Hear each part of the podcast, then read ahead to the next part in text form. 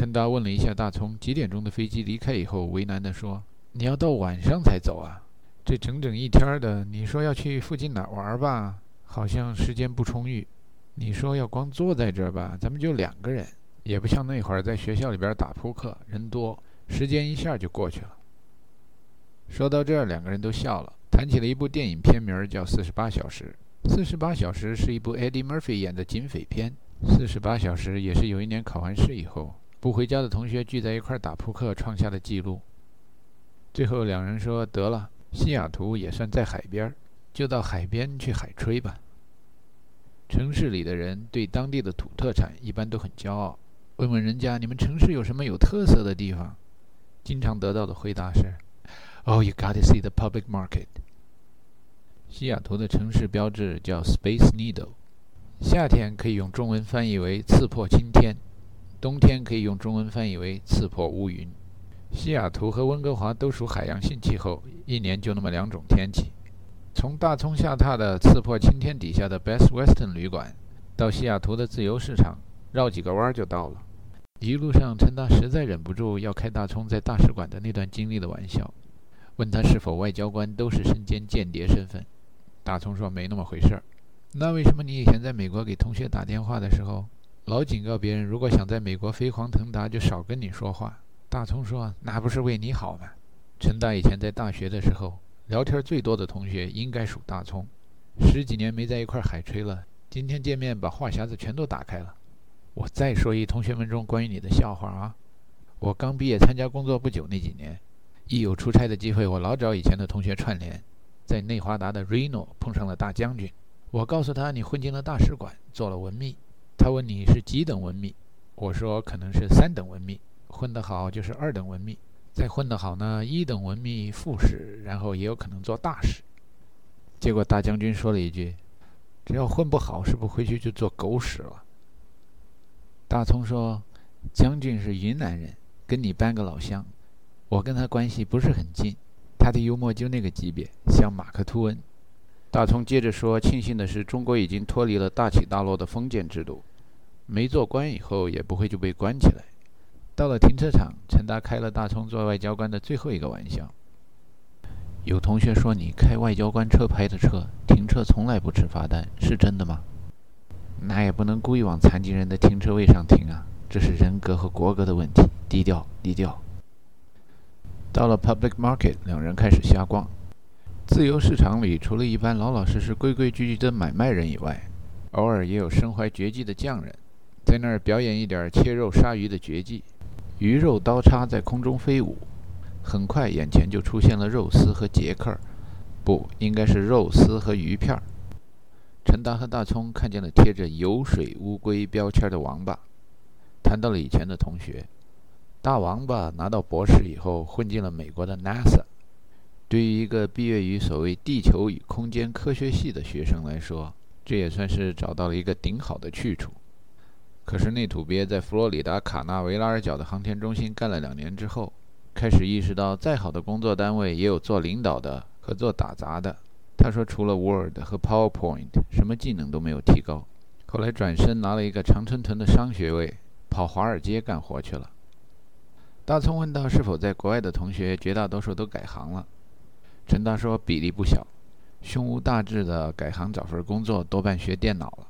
有的一板一眼又在理论上有追求的同学，尤其是那种买过如何写爱情诗的指导手册的同学，奔华尔街去的可能性比较大，因为他们都觉得他们扎实的数理化基础能帮助他们偷看对手手中的牌，或者破译那种变相赌场，也就是股票市场中有人作弊的密码。当然，也有同学在华尔街打杂做清洁工。”做电脑，做 IT。大葱感叹地说：“想想年轻的时候，为了填志愿、找专业，左思右想，伤透脑筋，其实真的没有什么必要。其实大家就是花钱、花青春换文凭。用你常说的话，大家就是练了一段经，修行一段，也不用弄明白学什么。出了庙门，海阔凭鱼跃，天高任鸟飞，就可以去玩世界了。”哈哈，你上当了。陈达这是回忆起刚进大学的时候。被领进的宿舍楼里，欢迎新同学的大幅标语中间，大洋号毛笔刷写出来的字体里，搂着调皮的钢笔艺术字。那是高年级的同学们嘲笑低年级的同学，以为进入了一座能在科学技术上深造学习的象牙塔，实际上进驻了学校最老的两栋宿舍楼之一。很快他们会发觉，他们学的所谓地球与空间科学，大部分也就是别的学校称为地质的知识。世上有的人小时候心灵受了摧残，长大了就会摧残别人。这种例子在犯罪家庭中举不胜举。但另外一些受摧残的人，长大了却会加倍地照顾别人，就好像那悲惨世界里边描写的男主人公。爱因斯坦曾经说过：“God does not throw dice。”但是上帝造人的时候，很有可能是翻了硬币的。陈达庆幸自己同年级中心理阳光的同学比较多，轮到他们欢迎新同学的时候。他们没有告诉低年级的同学：“哈哈，你上当了。”只是委婉地对他们说：“咱们系啊，真的是不错的，跟天上地下有关的课程你都能学一点。虽然吧，多半的专业课都是跟地质有关，但是地质专业课有实习的机会呀。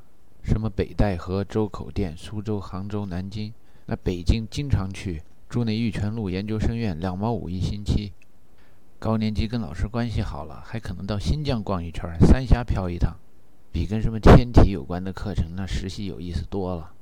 你就说那天体化学，老师拿出一小药瓶儿，说是去美国留学的时候弄回来的一点月球的岩石，看着就好像云南白药加了一点粉笔灰，再加了点煤渣，你都不知道是真是假，多没意思。你瞧别的系做实验，那实验室那么小，再瞧瞧咱们的专业。说起来，那实验室就像那音乐之声里边唱的一样，爬过一座座高山，跟着一道道彩虹，这个气派。当然了，你要实在对地质不感兴趣，那咱们学校不是民主办学吗？你到了三年级可以转系呀。但是我建议你啊，这实习还是得去，实习就是公费旅游啊。你要转系，你也实习完了然后再转。我刚进来的时候跟你一样。也很理想主义，太幼稚了。听大哥一句劝，别想着在科学上能够做出什么突破。真的有突破，那得是毕业以后很多年的事情。在大学里啊，就待咱们系好，拿文凭是唯一的目标，不要有更大的志向。等你毕业拿到文凭，想干嘛干嘛。从中央到地方学地质的，分到什么单位没有啊？陈大和大葱谈起当年牢固的专业思想。比较毕业以后从事的职业，觉得非常有娱乐价值。开始怀疑，到底学过什么样的知识才算受过教育，才真正的受益终身？想想文科知识吧，不对；想想理科知识吧，也不对。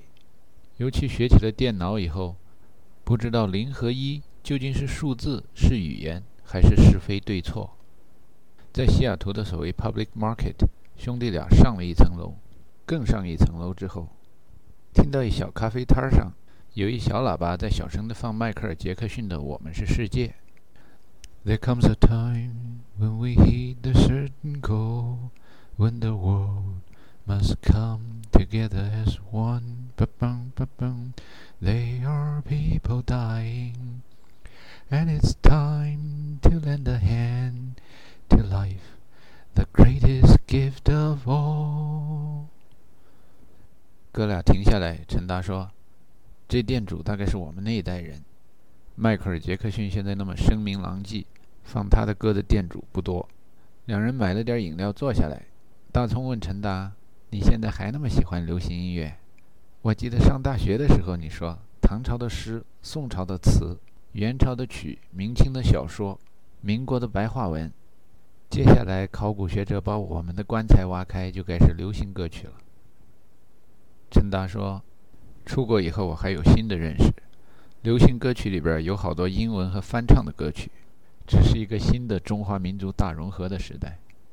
哈哈，北魏孝文帝时代，使我想起嵩山少林寺。你说这民族大融合的时候，什么是外来语，什么是外来方言，什么是本地方言，还真难说。不过我觉得英语要融合到中文里边，还是远了点儿。”陈达静静地说：“菩提。”达摩、僧侣，这些都是外来语。Booty、Dharma、Sannyasa。有趣的是，我听见别人在英语里边说这几个词，我才意识到，他们不是中文，是从印度传过去的，不知道是梵文还是别的印度语言。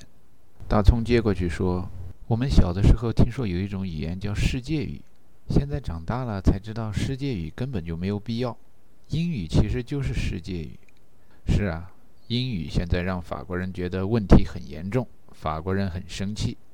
这法国人以前觉得玩高档的欧洲人，包括英国人都说法语，可现在呢，大家都喜欢学英语，因为这说英语的人渗透到的地方多呀。”这地球上什么鸡毛蒜皮的小事儿，都有人用英语写下来。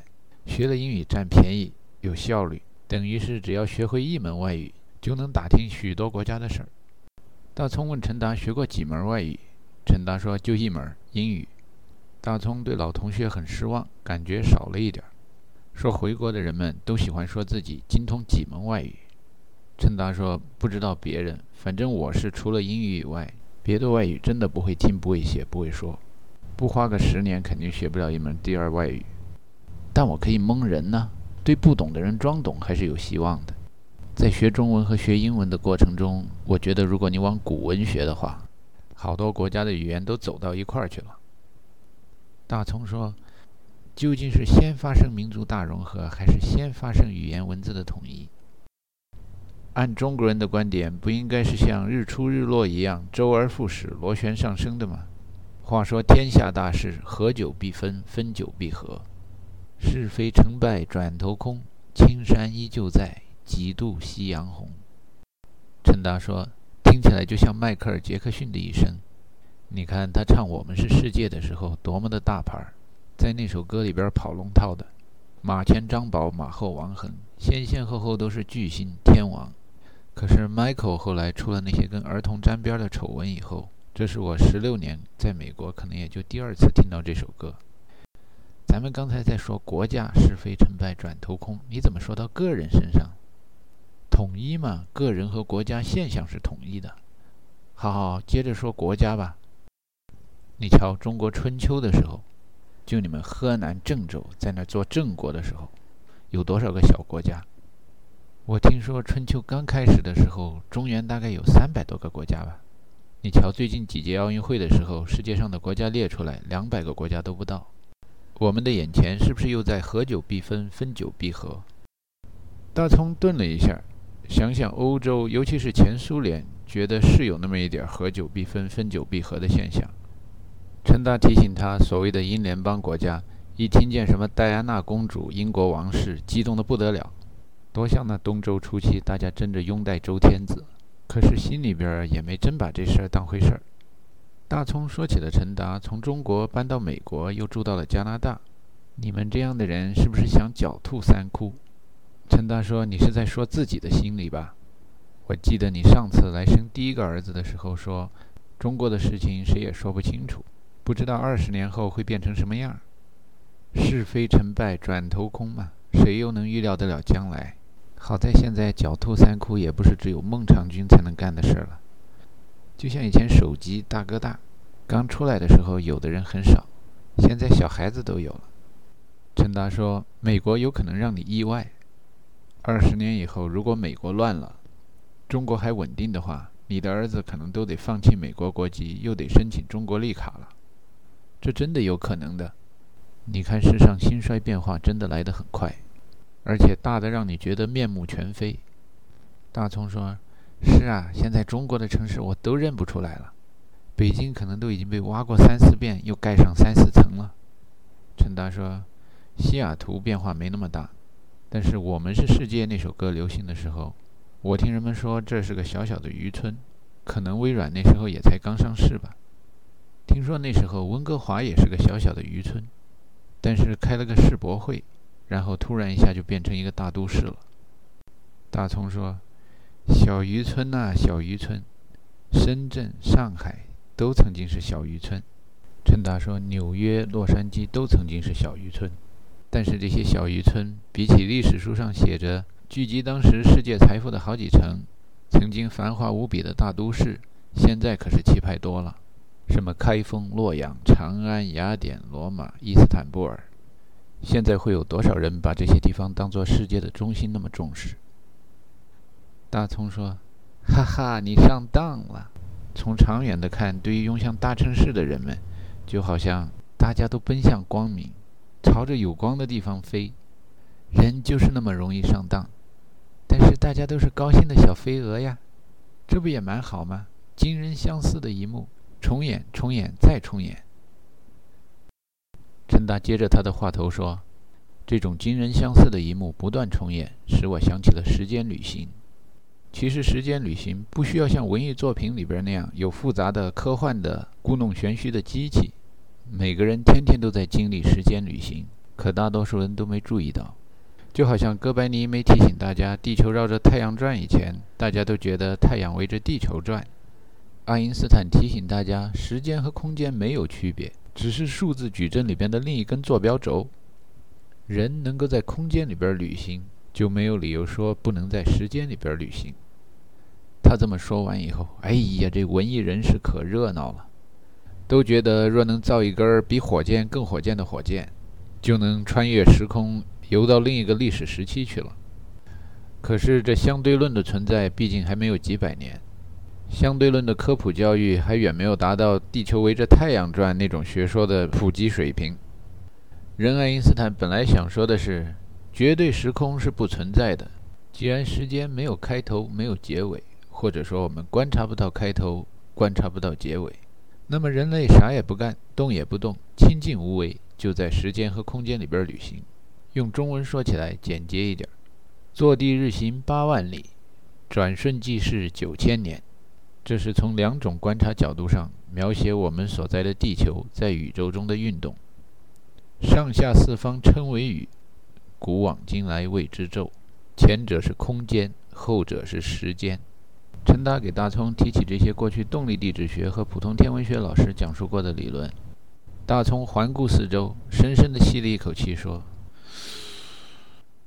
真就能坐在这儿一动不动？地球一天能围着太阳走八万里？”陈达说：“好像毛主席算过，真差不多。”大葱接着问：“还有那下联说，我这么一眨眼睛，地球就真能在银河系里边公转上九千个光年？”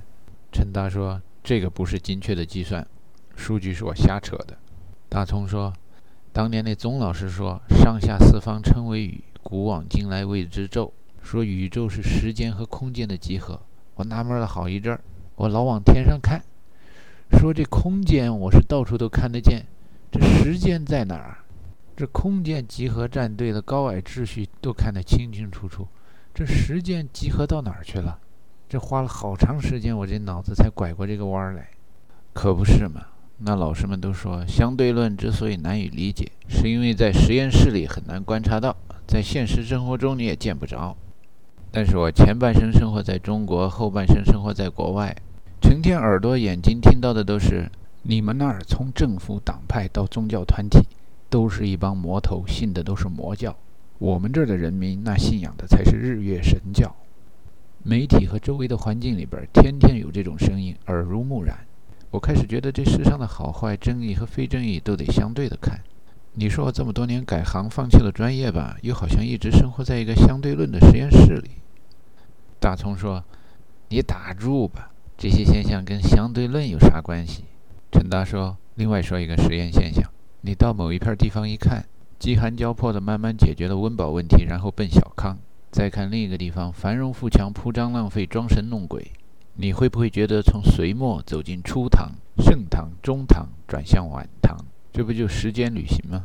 比那孪生兄弟一个住天上，一个住地下，到老了年纪相差一大把的现象容易观察多了。”大葱说。你这家伙以前就擅长偷换概念，江山易改，本性难移。观察到的社会现象，怎么能说成是物理和化学的实验现象？陈达挖出来一个几十年前的说法，所以知识分子才需要与工农兵结合，与社会实践结合呀，这样才能提高理论水平。这不过去提倡的观点吗？过去的时尚在时间里边旅行一段，又变时髦了，这不也是相对论的观点吗？咱们教力学的那方老师不就说？最速路径在小范围内看是一条直线，大范围内看总是一个圆或椭圆，绕了一段又会回来的。大葱说：“你这种把社会科学现象和自然科学现象混为一谈的想法，好像有个名字叫……对了，叫形而上学。刚粉碎四人帮那会儿，有个相声《帽子工厂》，你要说什么话，不讲科学根据，可以给你扣个唯心主义的帽子。你要是来点什么科学理论依据，就说你是形而上学。陈达说：“瞧这形而上学的理论，也印证了那相对论最速路径的预言。那最速路径在眼里看着是一条直线，但实际上是个圆。风水轮流转，又转回来了。以前上大学的时候，老师不是说，形而上学的产生是因为欧洲许多人在近代科学取得巨大成功以后，觉得什么牛顿力学啊、麦克斯韦尔电磁学呀，把自然界的大到天体、小到原子的物质规律都算出来了。”于是有人想拿着自然界的规律推算社会现象，这种观点后来碰壁了，形而上学到处受到批判。但是吧，你从那机械时代、电磁时代，跳过原子时代进入信息时代以后，编程序的时候老碰上一种特殊的变量，叫 Boolean variable，只有两个值，对错或者真假或者一零。中文的古文说是和非，美国的老外用古文投票 E N A，Boolean variable，bull。George Bull，这哥们儿的名字可能中文得翻译为乔治·布。这位布老爷子当年可不就是被批判的形而上学的代表吗？如今呢，最复杂的运算模拟，什么图像、文字带悬念的算法，不都得用这以形而上学为基础的电脑吗？大葱说：“你慢点，慢点，我都被你搞糊涂了。咱们在说什么来着？相对论和时间旅行。然后你说到形而上学，你到底要说个啥意思？”陈达说：“我想说的是，像相对论这样的理论，它预测的现象，不是很多人说在日常生活中很难观察到吗？其实你换一个抽象的角度看，就不难观察到。我刚才说，你到一个落后的国家，你会感到回到了我们小时候生活的改革开放以前的中国；你到一个发达到鼎盛的国家，看见人民都很肥胖，不注意节约，会觉得去到了某个由盛转衰的朝代。”这就很像观察到了时间旅行。你回到中国的大城市，看见有许多河南的农民工干着又苦又脏、没人愿干的活，还到处挨骂。你再回到美国的大城市，看见墨西哥农民工干着又苦又脏、没人愿干的活，然后还到处挨骂。你到中国某机构申请个批文，看见有人拿架子办事效率还低，再到美国办点什么移民手续的。看见有人拿架子，而且效率更低，这种种惊人相似的一幕，不仅能让你观察到时间旅行，还能让你观察到另一个极难观察的现象，就是电子云。一个电子可以同时出现在不同的地方，好像有分身术。一定能级出现在一定范围内，它的确切位置测不准，但是大概不会跑出那个概率。大葱说：“了不起呀！”量子力学和相对论的实验现象，你在这不微观也不天文的世界里都能观察到。你这可不是大统一理论了吗？陈达说：“可不是嘛，咱哥俩不就是在谈大统一理论吗？合久必分，分久必合。当然了，这不是我个人的理论，我几斤几两，得引用名人，抄点书，文章本天成，妙手偶得之，对吧？你记得那 Michael Crichton？” 就那写《Jurassic Park》侏罗纪公园，还有《Rising Sun》，还有许多别的作品的那哥们儿，他就写过一本小说，美其名曰科幻。他那里边的人物时间旅行的时候，就是用量子力学的这种跳动不停的方式，从一个能级跳到另一个能级，从一个时间跳到另一个时间，跳来跳去的，好像电影《巴顿将军》里边巴顿失信大发了一样。大葱说。你记得这书的名字吗？陈达叹了口气说：“哎呦，这拍成电影的能记得？这本书好像不怎么有名，名字我忘了。”大葱说：“以前我就觉得大统一理论是一团浆糊，不如叫大浆糊理论。那时候咱们还学数理化，现在我的数理化知识是差的不能再差了。你说下去，我脑子更是一团浆糊了。”陈达慢慢的说：“数学。”数字的学问，物理事物的道理，化学变化的科学。你这些方面的知识真的都越来越差了吗？你现在对年轻人们说“哈哈，你上当了”的时候，我想自信心肯定是只增无减。大葱说：“对了，你以前说学这些东西归根结底都是为了长大成人，长成高年级同学好对低年级同学说‘哈哈，你上当了’。”做了老干部，好对小同志说：“哈哈，你上当了。”学知识就是为了能够算命，算出将来，然后好站在将来对别人说：“哈哈，你上当了。”就好像打牌的时候偷看了别人的牌一样。陈达插进去说：“旅行到将来，对人说：‘哈哈，你上当了。’听起来像不像大统一理论？你还记得那些来做讲座的名牌教授说，大统一理论应该可以解释所有问题、所有现象。”大葱说。连大统一理论说的所有问题、所有现象，还是在自然科学范畴里边吧？陈大问：“你觉得这眼前的社会到底是不是大自然的一部分？能够统一的更多的理论，不是更大的大统一理论吗？”We are the world, we are the children。哥俩回忆起，原来班上有一同学名叫大师。进大学以后，同学们发觉他随身携带的录音磁带里没有一首中文歌，全是英语的。考试前，同学们有什么疑难问题排不上队去问授课老师的时候，就去问大师。据说他能纠正研究生助教答疑老师的错误。有一天，几个同学在第一教学楼里上力学概论的时候开小差，问起了这迈克尔·杰克逊写的 “We are the children” 到底是什么意思。大师给大家解释说：“我们都是上帝的孩子。”We are the world. We are the children.